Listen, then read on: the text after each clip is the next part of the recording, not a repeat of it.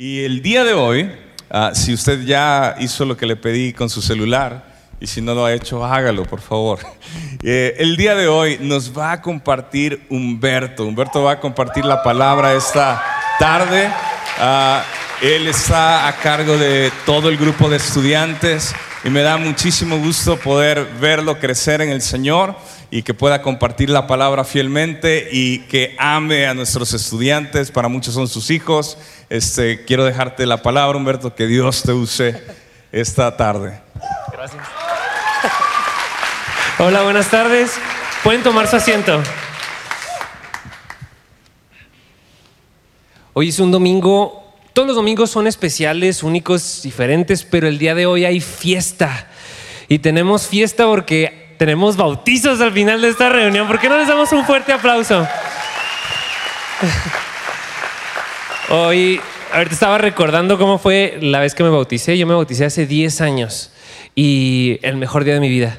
Y la verdad, valió la pena, la mejor decisión que he tomado. Entonces, pues estar muy chido. Ya, ya mero llegamos ahí. Pero antes, quiero compartirles ah, una palabra que he traído por varios meses en mi corazón. Pero me gustaría que me acompañaran orando.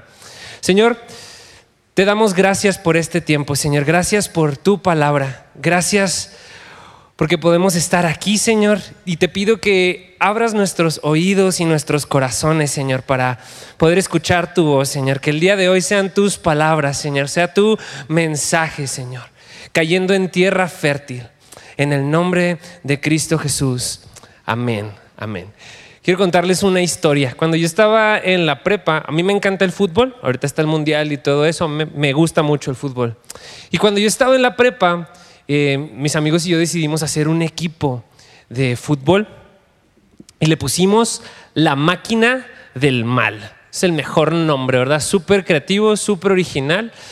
No éramos tan malos, pero éramos la máquina del mal, ¿verdad? Nos sentíamos malos, nos sentíamos cholos así cuando jugábamos fútbol. Y, y en la prepa teníamos un profe que él venía de Estados Unidos y él en su universidad en Estados Unidos había practicado fútbol pero ese profe, la verdad, se los voy a confesar, yo no era cristiano, eh, así va, paréntesis. Yo no era cristiano en ese momento, él me caía mal. Y siempre le hacíamos la vida imposible en, en el salón de clases. Una vez lo hicimos llorar. No lo digo con orgullo, la verdad es que ya cuando me convertí, pues me arrepentí de todo eso. Pero, pero no me caía nada bien. Y ese día teníamos partido de fútbol y me acuerdo que que dijimos, pues vamos a invitarlo. O sea, necesitamos a alguien bueno en nuestro equipo, él es bueno, vamos, a invitarlo al equipo. Y ya, total, llegamos a la cancha donde íbamos a jugar ese día y nos topamos con que nos tocó jugar contra el mejor equipo ese día. Jugamos, ese día nos pusieron contra la selección que representaba a Parral a nivel estatal. Y llegamos, estábamos mis amigos y yo, unos mocosos, y es como que, ¿qué vamos a hacer? Son buenísimos, todos eran mayores que nosotros, o sea, nosotros tendríamos como unos 16 años, ellos eran de 24, 25 años y nosotros, no manchen, es imposible. Pero me acuerdo que sucedió algo antes del partido. Fui con mi profe de inglés y, y le pedí una disculpa. Le dije, profe, qué bueno que vino al partido, le quiero pedir una disculpa. La verdad es que no he sido el mejor alumno, me he portado bien gacho con usted pero estamos a punto de entrar a la cancha y vamos a ser parte del mismo equipo y se tiene que sentir que estamos unidos, profe. Entonces, y él voltea y me dice, sí, está bien, te perdono, no te preocupes, chalala, ese día se, nos reconciliamos, se reconcilió nuestra amistad y empieza el partido, ¿no? Y nosotros íbamos con él, vamos a jugar con todo, pues ni modo, vamos a jugar así como la selección mexicana de fútbol, que siempre juegan como nunca y pierden como siempre. Entonces dije, está bien, vamos a intentarlo, no pasa nada con todo, empieza el partido y luego, luego, ni un minuto pasó y nos metieron gol, ¡pum! gol. Y ya nos desanimamos y fue como que, bueno, nos van a meter siete como a Costa Rica. No, no, no es cierto, no es cierto. Y, y en eso em, sigue el partido y en eso me acuerdo que volteamos y, nos, y dijimos, oigan, ¿saben qué? Sí podemos, vamos a echarle ganas, vamos a trabajar como equipo, vamos a dejar de lado nuestros rollos, pues vamos a darle, ¿no? Sopas, metemos un gol. Y en eso nos vamos uno a uno y para nuestra sorpresa, el equipo rival se empieza a enojar entre ellos. y comienza a haber división entre ellos y se empiezan a notar, ¿verdad? Uno de ellos le dice, es que fue tu culpa porque no regresaste, no es que era tu culpa, tú tenías que estar ahí y pum, empiezan a pelearse entre ellos y en eso nosotros volteamos a vernos y fue como, no, nosotros nos amamos, nosotros sí nos queremos, vamos a, con el poder del amor y la amistad, vamos a vencer aquí. Y continúa el partido y sigue avanzando y metemos un segundo gol. ¡pum! Vamos ganando y nosotros estamos ganando, wow, estamos ganando, vamos a seguir echándole ganas. Y conforme avanzaban los minutos, el otro equipo estaba cada vez más dividido, cada vez estaban más peleados, cada vez estaban más, ah, es que tú, es que no, es que... Ah". Y nosotros cada vez estamos más unidos. Con todo y que teníamos un profe que se acababa de reconciliar con nosotros, nos pudimos unir, teníamos un mismo objetivo, teníamos un mismo pensamiento y dijimos, vamos a ganar. Total, ese día el partido se acaba y ganamos 8 a 4. Termina el partido. La máquina del mal se impuso. y, y pensando en todo esto, me di cuenta que hubo dos elementos que hicieron posibles que nosotros pudiéramos ganar ese día. Uno fue nuestra unidad. Nos unimos, teníamos un mismo objetivo, teníamos un mismo pensamiento. Pero el segundo elemento que nos ayudó a nosotros y que en este caso fue a nuestro favor, fue que el otro equipo estaba dividido. Y la división es algo catastrófico. Un equipo que se divide pierde. Véanlo, o sea, en, en cualquier deporte de equipo. Un equipo dividido, un equipo donde los jugadores se pelean, un equipo donde hay muchas estrellas individuales, las lleva de perder contra un equipo que juega en equipo, que sabe jugar en equipo. Y esta mañana quiero hablarles un poco acerca de eso, de la unidad. Y me gustaría que me acompañaran a Salmo, al Salmo 133. Se los leo, dice, miren cuán bueno y cuán agradable es que los hermanos habiten juntos en armonía. Es como el óleo precioso sobre la cabeza el cual desciende sobre la barba, la barba de Aarón, que desciende hasta el borde de sus vestiduras.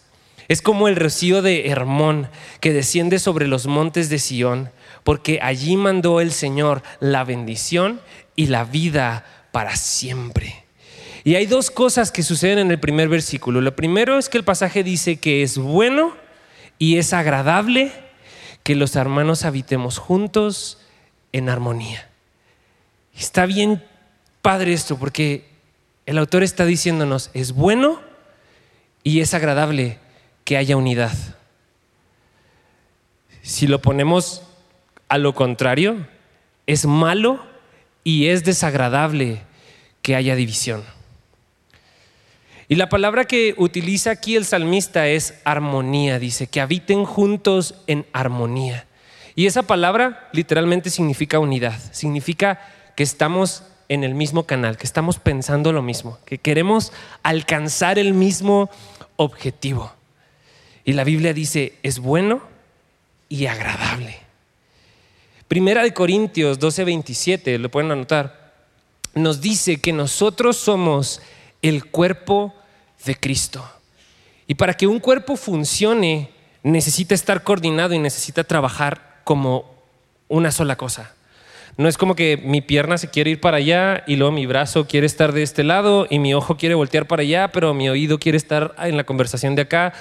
No se puede, o sea, te, te vuelves loco si tu cuerpo de repente no te responde.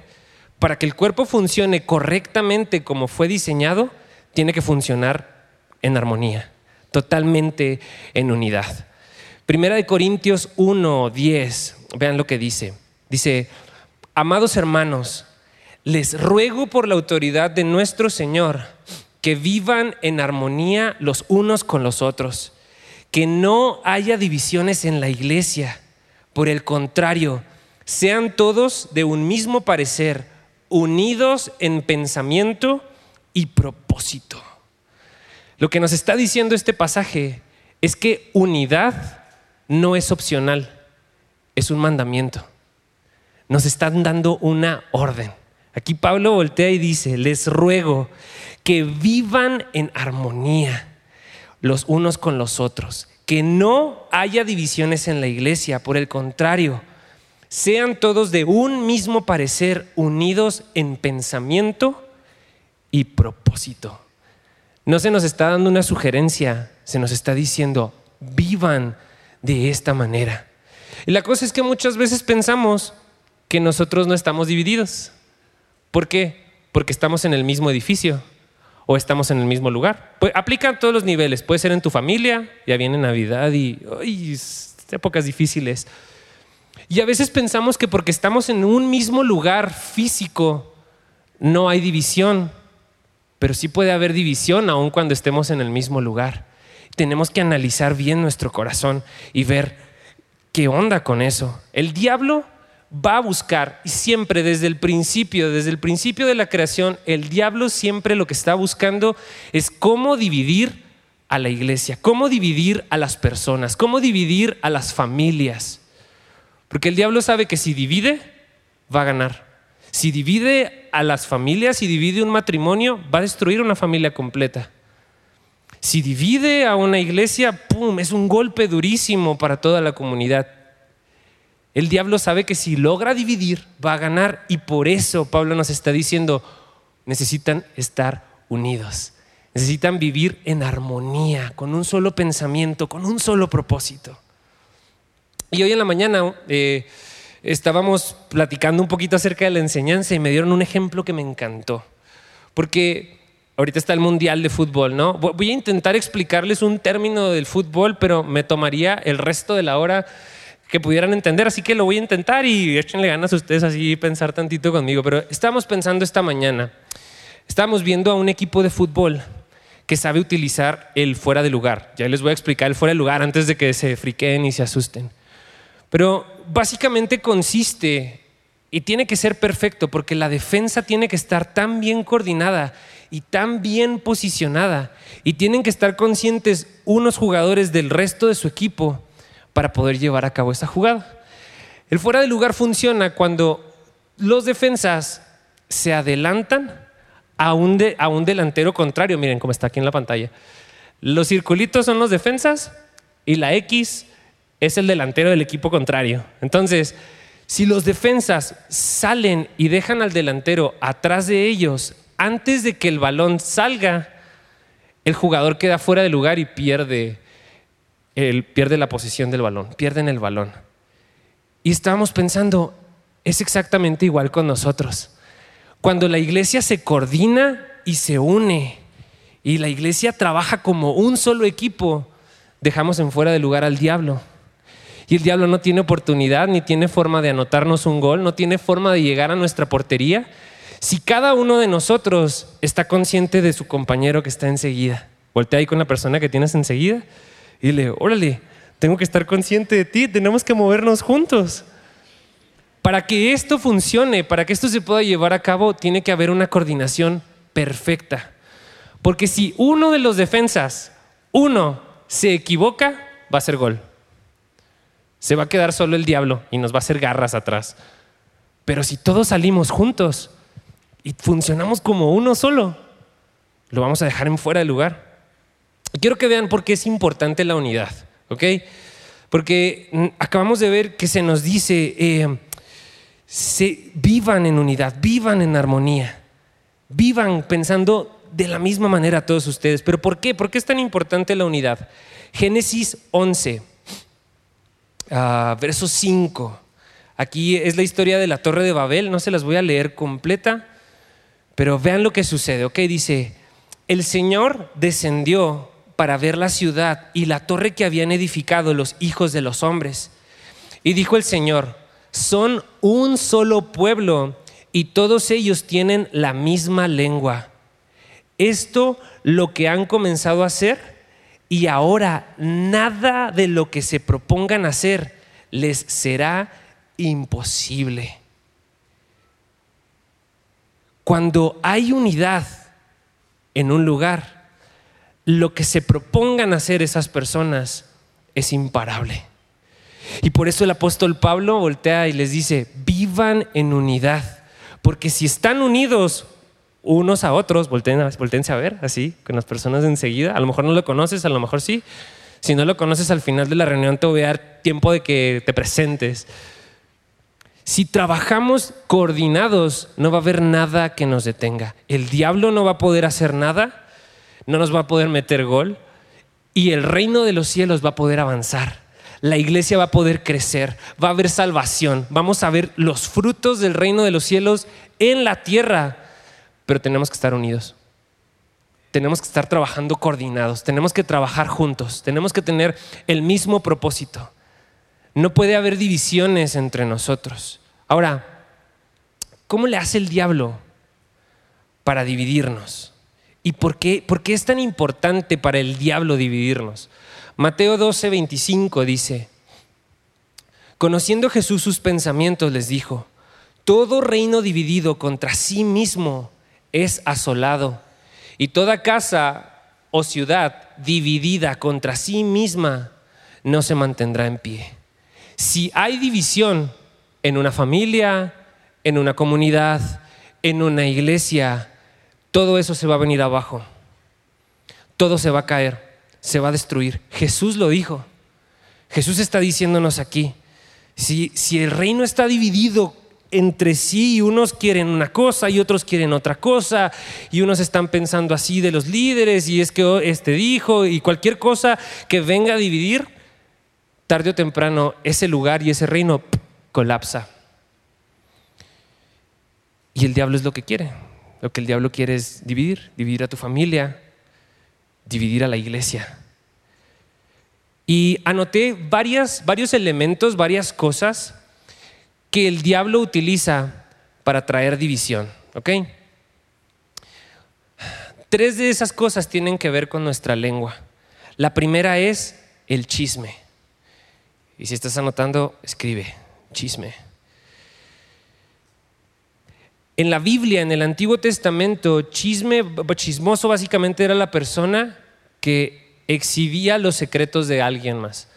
Era alguien hablaba lo que sabía de otra persona en público. Y dice Proverbios 18, 7 y 8, dice, la boca del necio es quebrantamiento para sí y sus labios son lazos para su alma. Las palabras del chismoso son como bocados suaves y penetran hasta las entrañas. Y nosotros vivimos en una ciudad a la que le gusta el chisme. Digo, yo creo que en todas las ciudades debe haber chisme, ¿no? Siempre, hay chisme en todos lados.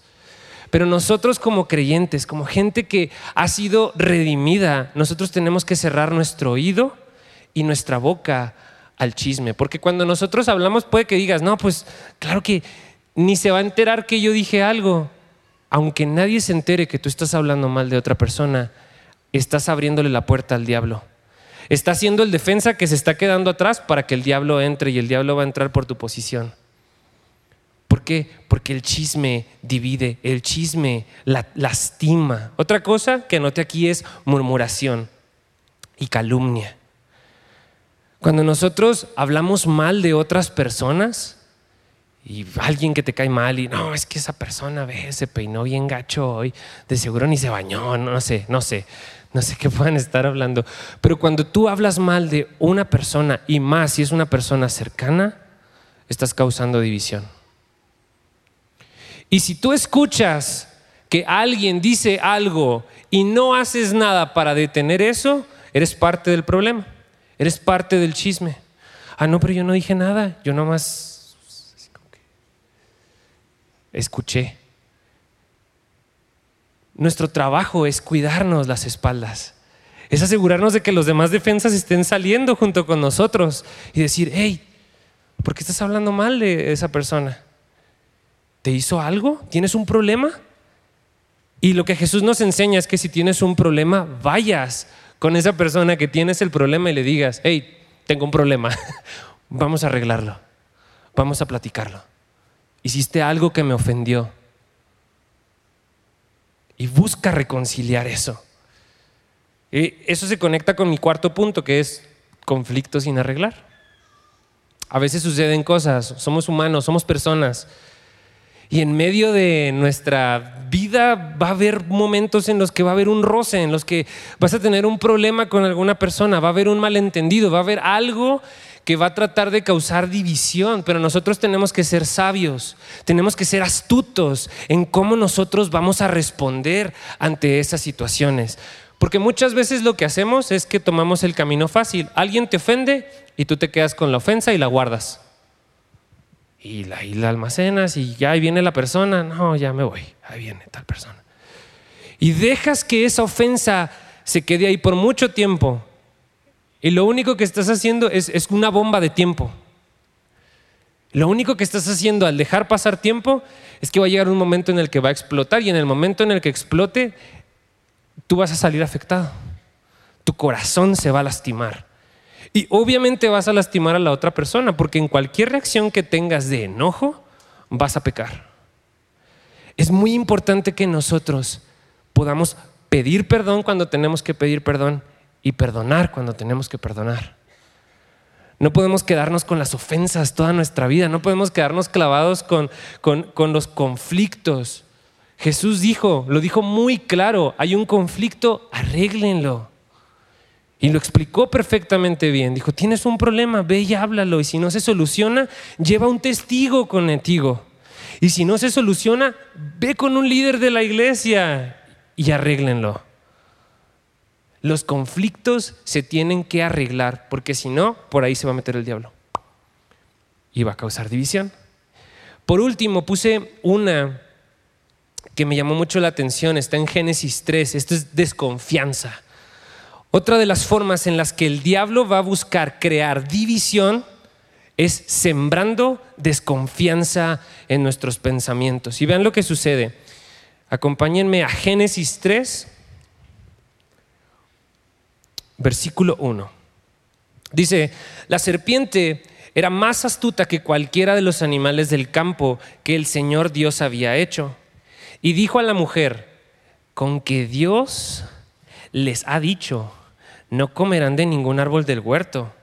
La mujer le dijo, ah, no, sí, del fruto de los árboles del huerto podemos comer, pero del fruto del árbol que está en medio del huerto, Dios ha dicho, no comerán de él, ni lo tocarán para que no mueran. Y la serpiente dijo a la mujer, ciertamente no morirán, pues Dios sabe que el día que de él coman, se les abrirán los ojos y ustedes serán como Dios, conociendo el bien y el mal.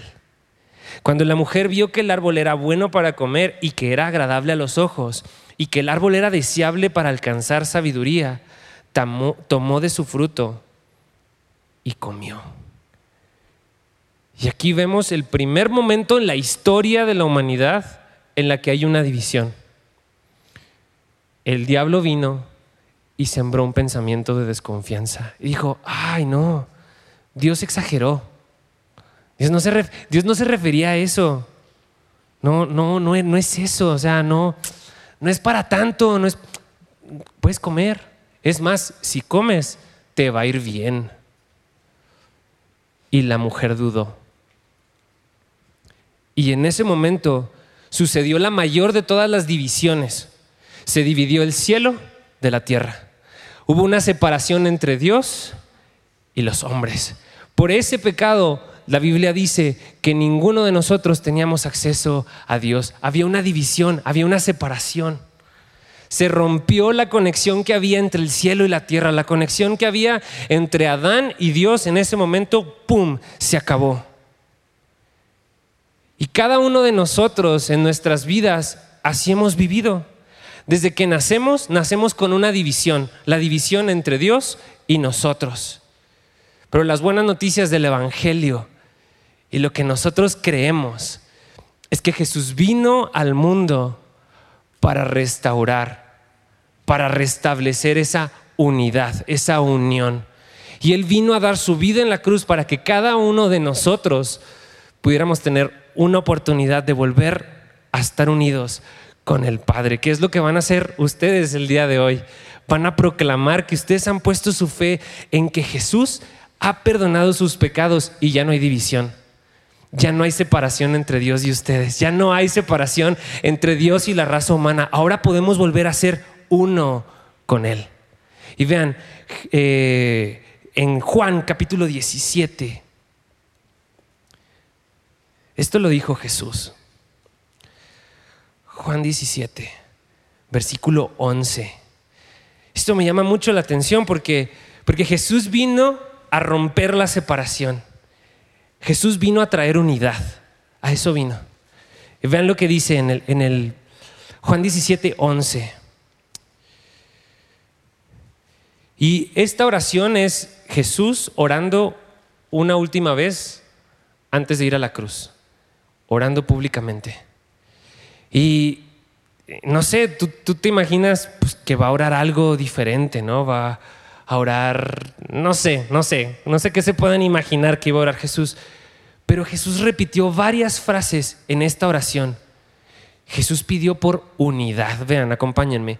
Juan 17:11 dice, ya no estoy en el mundo, pero ellos, o sea, nosotros, sí están en el mundo y yo voy a ti. Padre Santo, guárdalos en tu nombre, el nombre que me has dado para que sean uno, así como nosotros somos uno.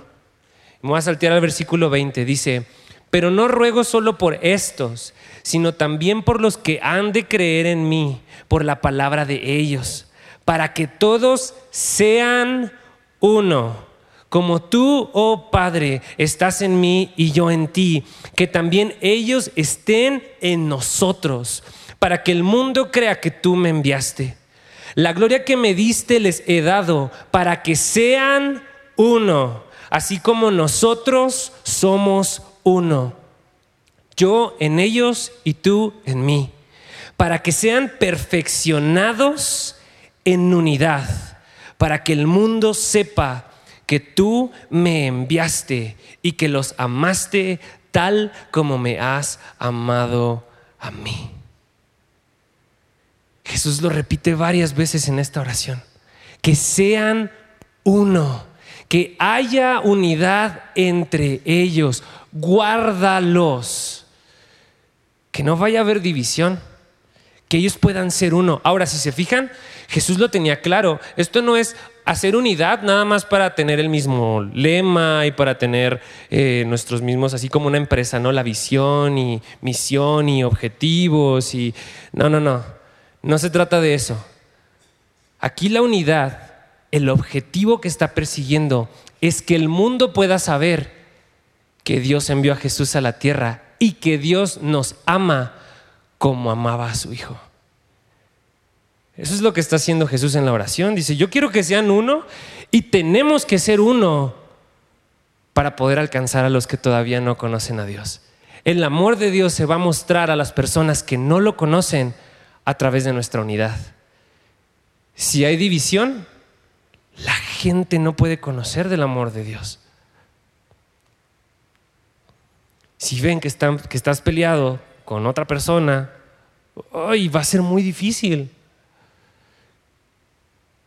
Y por eso Jesús ora y dice, hey Padre, que ellos sean uno, así como tú y yo somos uno, que ellos también sean uno. Yo en ellos, tú en mí. Uno solo. Y vean lo que sucede más adelante. Acompáñenme a, al libro de Hechos, capítulo 1.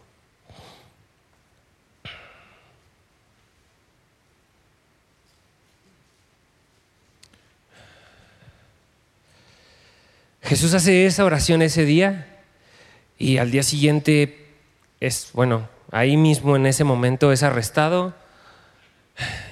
Ya conocemos la historia. Él va a la cruz, muere siendo inocente por nuestros pecados, se separa de Dios y ese precio que Él pagó fue para que nosotros pudiéramos unirnos a Él. Él pagó el precio de esa oración para que nosotros pudiéramos alcanzar unidad, Él tenía que dar su vida por nosotros. Y más adelante Jesús resucita, vuelve a la tierra y les dice a sus discípulos, hey, no se vayan de aquí hasta que venga sobre ustedes el Espíritu Santo. Y vean lo que dice Hechos 1.12. Dice, entonces los discípulos regresaron a Jerusalén. Aquí Jesús acababa de ascender al cielo regresaron a Jerusalén desde el monte llamado de los olivos, que está cerca de Jerusalén, camino de un día de reposo. Cuando hubieron entrado en la ciudad, subieron al aposento alto, donde estaban hospedados Pedro, Juan, Jacobo y Andrés, Felipe y Tomás, Bartolomé y Mateo, Jacobo, hijo de Alfeo, Simón el celote y Judas, hijo de Jacobo. Todos estaban unánimes, entregados de continuo a la oración, junto con las mujeres y con María, la madre de Jesús, y con sus hermanos obedecieron la instrucción de Jesús, regresaron a Jerusalén y la Biblia nos dice que estaban unidos. ¿Y saben cuál fue el resultado de esa unidad? Una revolución que transformó al mundo. La razón por la que estamos aquí es porque hubo unidad en ellos. Y el Espíritu Santo pudo descender sobre la vida de ellos y ellos pudieron cambiar el mundo conocido. Empezaron a predicar, empezaron a llevar el Evangelio. Más adelante se rompió la división que había entre los judíos y los gentiles, o sea, nosotros. Jesús volvió a traer unidad por medio de su Espíritu Santo. Acompáñenme más adelante, Hechos 2. Bueno, antes, antes de adelantarme, ¿se fijaron qué estaban haciendo los discípulos? Estaban orando. La, la unidad es algo imposible de llevarse a cabo en nuestras fuerzas. Es muy, muy, muy difícil que tú y yo podamos lograr una unidad sin el Espíritu Santo. Es más, es imposible, no podemos. Necesitamos al Espíritu Santo para que se pueda lograr esa unidad dentro de la iglesia. ¿Y cómo lo haces?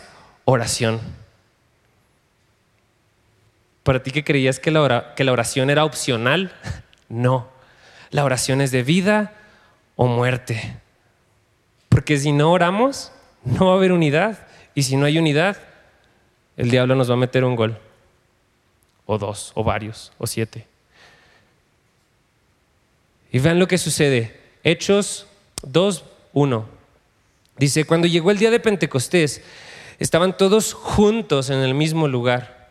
Y de repente vino del cielo un ruido como de una ráfaga de viento impetuoso que llenó toda la casa donde estaban sentados. Se les aparecieron lenguas como de fuego que repartiéndose se posaron sobre cada uno de ellos.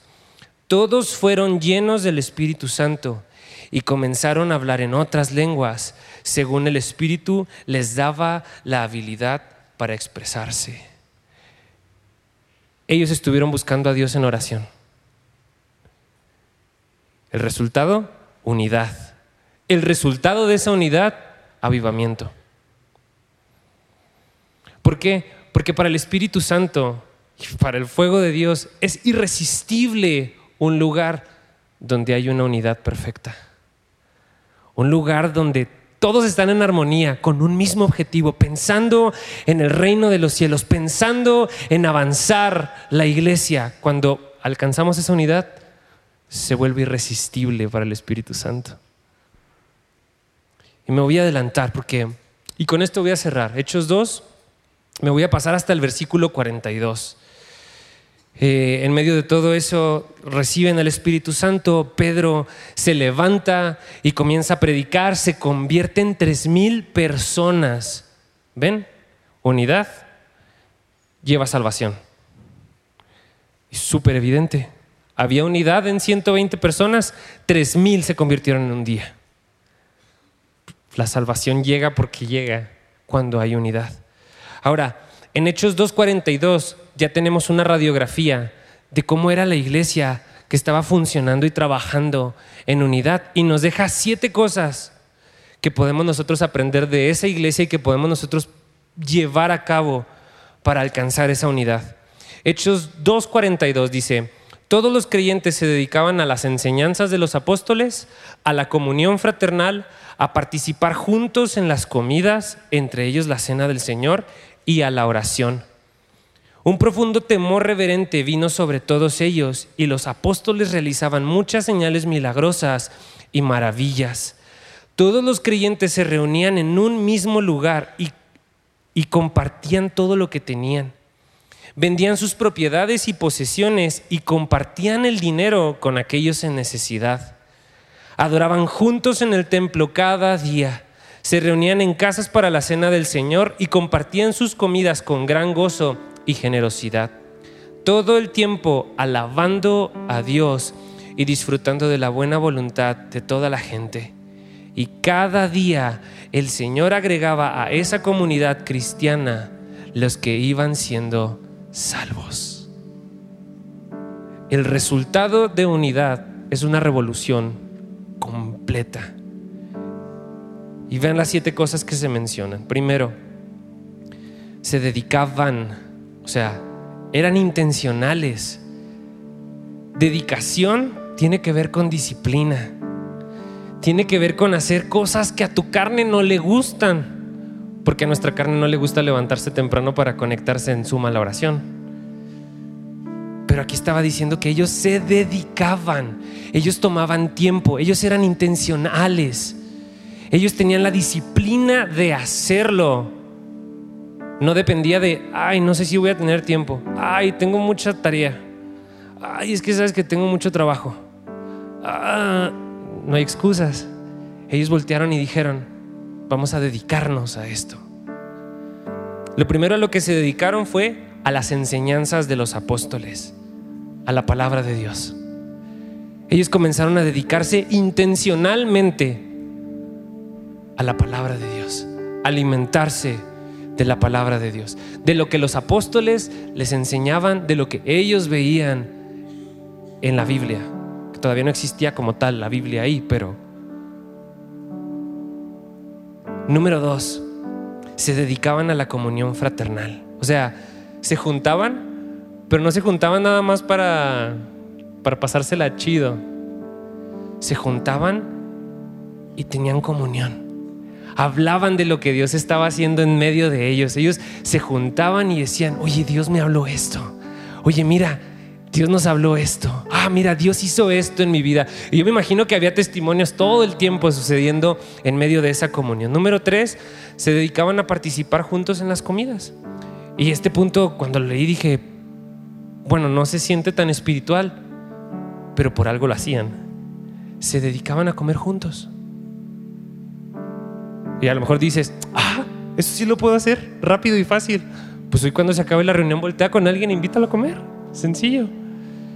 Y platica y dile, hey, a ver, cuéntame tu testimonio. ¿Cómo fue que conociste a Dios? Y ¡pum! Tienes comunión. Y tienes unidad.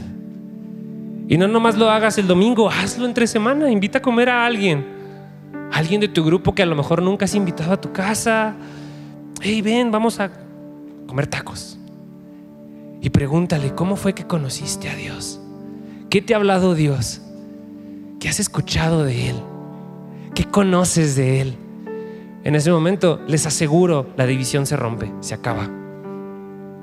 Cuarta cosa, se dedicaban a la oración. Martes y jueves, 6.30 de la mañana, por Zoom, nos estamos conectando a orar como iglesia. Aquí no está hablando de la oración individual, que es importante que cada quien la tenga. Aquí estaba hablando de oraciones corporales, todos juntos. Así que los invito, los animo. Gánenle al Sabanás el martes y el jueves. Levántense poquito antes, alístense un poquito más temprano y entren a la oración. Dios está haciendo algo en medio de nuestras oraciones. Y los que han estado en las oraciones lo saben. Dios está ahí en medio de nosotros. Y los hombres, sábado a las 7 de la mañana aquí. Sí, cierro ahí la pausa comercial. Quinta cosa que vemos aquí es que había generosidad. Aquí la Biblia nos está diciendo que ellos vendían lo que tenían para compartirlo con otras personas. Ellos no ponían excusa de, ah, no, es que mi negocio, mi trabajo, mi escuela, no tengo tanto dinero, ay, no, no, lo que tenían, ellos veían cómo lo hacían para partirlo en dos, para poderlo compartir con alguien más. Y si lees el libro de, de los hechos, te das cuenta de que ese era el modus operandi de ellos. En los capítulos más adelante tú te das cuenta que ellos vendían sus casas, sus terrenos, sus propiedades y se las traían a los apóstoles y les decían, aquí está, para el avance del reino. Generosidad es vital para que haya unidad en medio del cuerpo. Número 6, versículo 46 nos dice que adoraban juntos en el templo cada día. adoraban juntos, alabando al Señor en todo momento. Adoración es importante. Es importante cuando estamos juntos aquí y levantas tus manos y agradeces a Dios y lo adoras y lo exaltas y pones su nombre en alto. Y no nomás el domingo, todos los días. Y número siete, salvación. La Biblia dice que se iban agregando todos los días los que iban siendo salvos. La unidad atrae al mundo, jala a las personas que están en obscuridad, a las personas que están perdidas. Y tú y yo éramos esos antes. Estábamos perdidos, estábamos extraviados, no teníamos rumbo, no teníamos destino. Y nuestro, nuestro pasado era un caos, era un desastre. Hasta que un día descubrimos que Jesús había dado su vida por nosotros. Y nos había perdonado y había terminado con la división. Y ahora estábamos unidos a Él.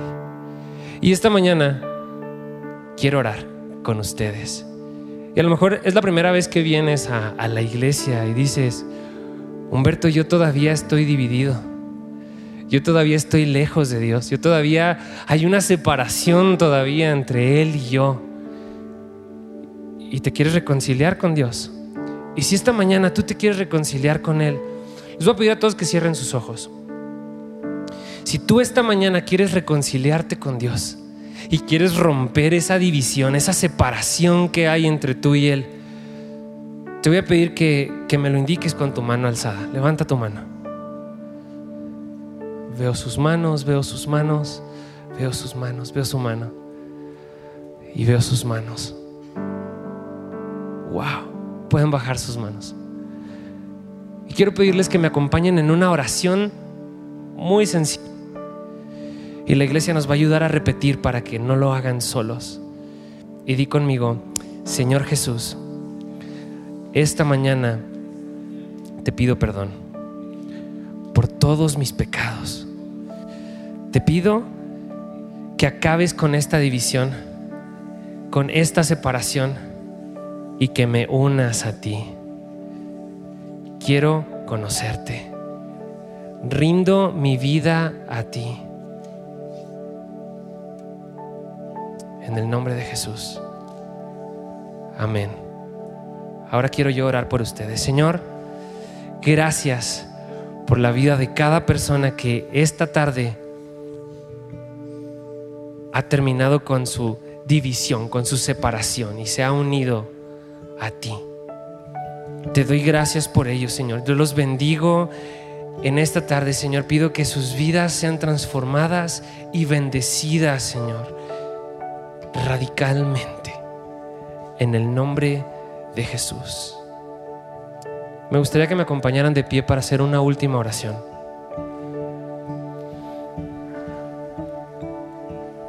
Unidad es una orden, es un mandamiento en la Biblia. Y quiero que oremos esta tarde por unidad. Y que si tú puedes identificar alguna cosa con la que estás batallando, algún conflicto o chisme o lo que sea, que tú, que tú esta tarde puedas romper con eso y puedas pelear intencionalmente por la unidad de la iglesia o de tu familia. Así que vamos a orar. Señor, aquí estamos esta tarde, piedras vivas escogidas por ti, Señor débiles hombres en los que tú has decidido habitar.